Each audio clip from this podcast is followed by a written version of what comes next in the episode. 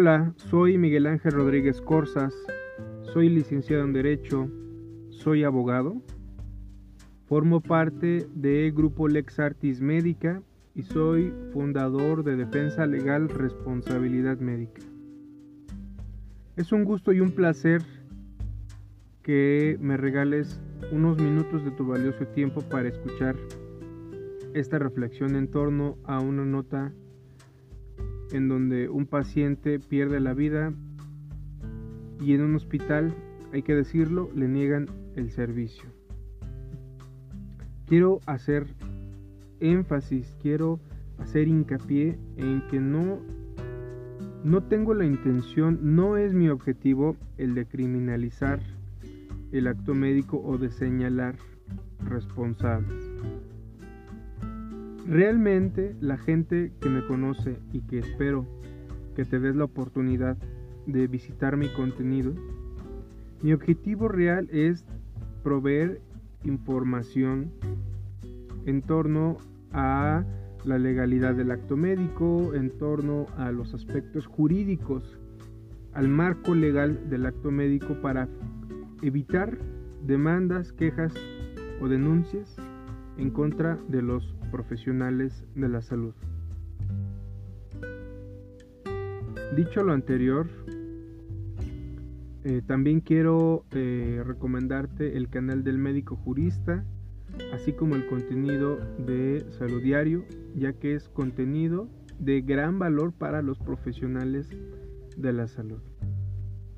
Y bien, este tema que eh, ha sonado mucho en radio, en tele, en los medios de comunicación, en internet.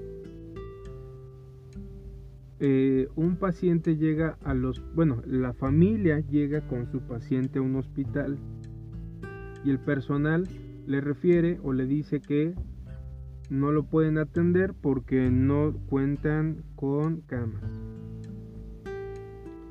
muchos eh, o en muchos grupos, sobre todo de Facebook, se han eh, o han manifestado los, eh, los profesionales de la salud, muchos profesionales, no todos, pero sí la gran mayoría, se han manifestado en que no hay negación del servicio, que claramente se ve que les están diciendo que no hay camas no hay espacio. Pero desafortunadamente, desde el punto de vista legal, sí hay una negación del servicio. Para darme a entender, quiero eh, darte un ejemplo. Si en un hospital recóndito en la sierra o en donde en un lugar en donde no hay mucha población. Se encuentra tal vez un solo médico a cargo de todo el hospital. Y este hospital carece de equipo para rayos X, carece de, insumos o carece hasta de lo básico para, eh, no sé, hasta para pesar, por ejemplo, eh, al paciente. Si llega una paciente o un paciente y es un hecho, es un evento de urgencia en donde pueda perder o esté en peligro la vida del paciente, el médico con lo que tiene a su alcance, ya sea, o sea, con lo que tenga, su obligación y su deber es darle el servicio médico. Aunque carezca de todo. Porque de esa manera se cumple y se satisface el requisito de medios. Entonces,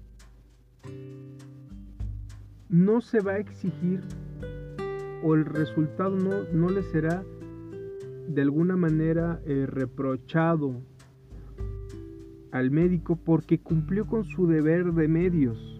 Eso es lo que tenía a su alcance. ¿Y dónde va a sustentar todo esto? En su expediente clínico y en las notas que formen parte del expediente clínico. Por ejemplo, llega la, llega la paciente, o sea, hacer esa redacción, llega la paciente de tantos años y al momento de tomarle la presión lo hago de esta manera toda vez de que no cuento con pum y escribir y detallar qué es lo que no tiene. Y si va a poner y la paciente presenta estos síntomas y le realizo este procedimiento porque no cuento con y hacer esa, esa descripción de lo que no cuenta. Y evidentemente eh, nadie está obligado a lo imposible. Por esa razón, con los medios que tiene, él va a proveer su servicio. Y se satisface ese criterio legal o esa parte legal en donde no se debe de negar el servicio. Ahora, retomando el caso de eh, la nota que está en todos lados, quiero decirles que sí hay negación del servicio. Porque evidentemente eh, o aparentemente era un caso de notoria urgencia. Entonces, eh, en, en, esos supuestos, en esos momentos, nunca, nunca, nunca se debe de negar el servicio. Ahora, ¿cuál sería la forma correcta de proceder legalmente? Llega el paciente, se valora el, el estado, si es una urgencia, porque hay dos tipos de urgencias. La que el paciente cree que es una urgencia y una urgencia real. Si estamos ante una urgencia real en donde el paciente o esté en peligro la vida del paciente, lo recibes máxima, ojo aquí máxima, estabilizas y refieres al paciente al lugar o al hospital en donde sí lo puedan atender. Todo esto debidamente asentado, documentado en tu expediente clínico, porque esto es lo que te va o lo que te va, sí, realmente es lo que te va a defender de la demanda, de la denuncia de la queja.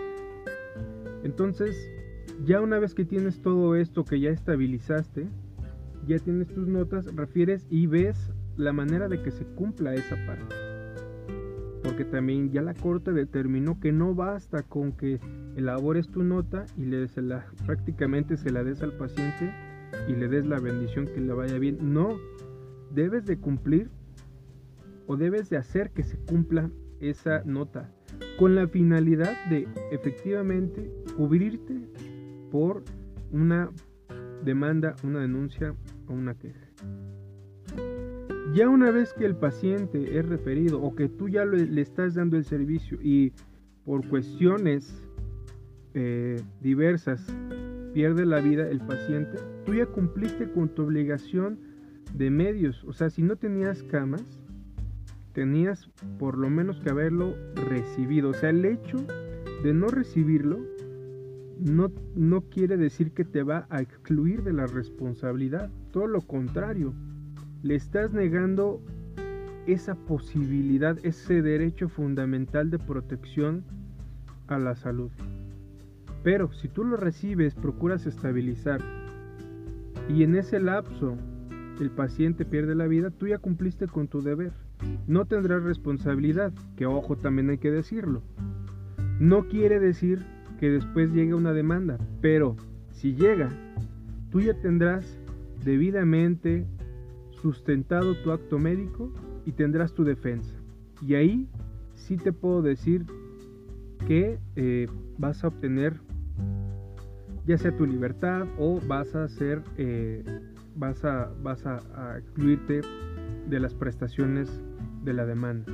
O sea vas a ganar en pocas palabras y eh, bien yo creo que entiendo el, punto de que están saturados, que la situación es muy compleja Pero también creo que ante este tipo de situaciones tan complejas que estamos viviendo, hay que tomar medidas más extremas y estar un poco más eh, atentos de esos pequeños detalles porque pueden hacer eh, que se conviertan en una demanda tortuosa o en una queja o en una denuncia en donde no solamente va a estar de por medio tu libertad, va a estar de por medio tu patrimonio y va a estar de por medio hasta tu actividad profesional. Te pueden suspender o privar de ejercer tu profesión. Realmente quiero hacer de nueva cuenta énfasis que mi objetivo no es criminalizar, no es señalar, es todo lo contrario, porque el tema lo conozco no solamente desde el aspecto legal, sino desde la forma personal, familiar.